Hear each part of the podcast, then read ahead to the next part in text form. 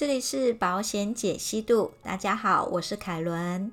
今天我们要分享的这个个案，是我觉得实务上一定要弄清楚的问题哦。现在产险公司也出了很多的健康险跟伤害险，那为了要续保方便，有些会有自动续保的约定哦。那自动续保跟保证续保到底有什么差别呢？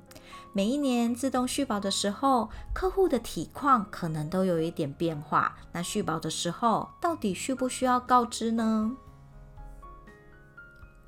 我们先看到这个案例，九十四年五月二十六号，阿杜他投保了一个团险的专案，包含了定期寿险跟定期医疗。在订立保险契约的时候，阿杜违反告知，投保前就已经有慢性肝炎，很平安的度过了第一年。那因为这个团险专案它是有自动续保的约定哦，所以在第二年就自动续约了。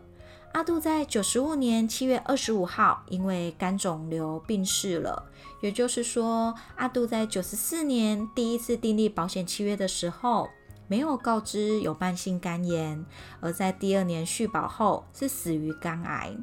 保险公司就主张要解除契约，合理吗？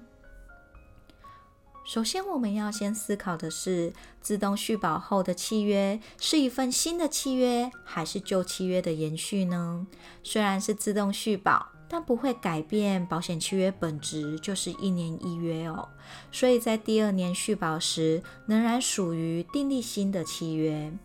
保险法第六十四条的第一项规定了告知义务的履行时期，只有在订立契约的时候，以及规定了保险公司的询问方式只限于书面询问。因为在第二年续保的时候，等于是重新订立一份新的保险契约，但是保险公司并没有再次提出书面询问，就自动续保了。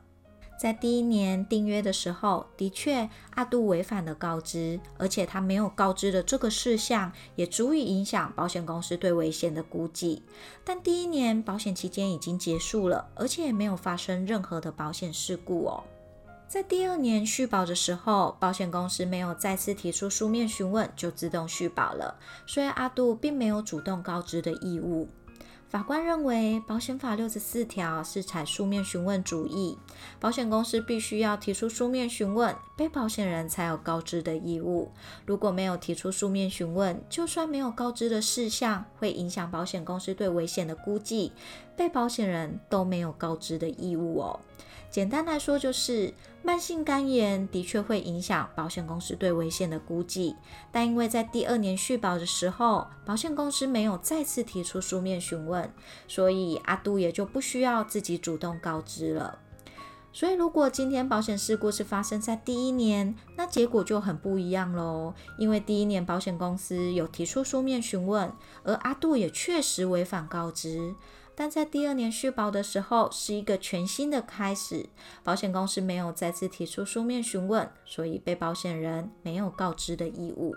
不应该只要求要保人跟被保险人要诚信，然后保险公司什么都不做。所以法官认为，保险公司都不尽调查的义务，在第二年续保的时候，也没有透过书面询问来确认被保险人的体况，然后就坐收保费，想等事故发生的时候再来主张解除契约，这也是一种没有诚信的行为。所以认定保险公司不能解除契约。今天解析度分享的个案就到这边，希望大家喜欢这次的内容。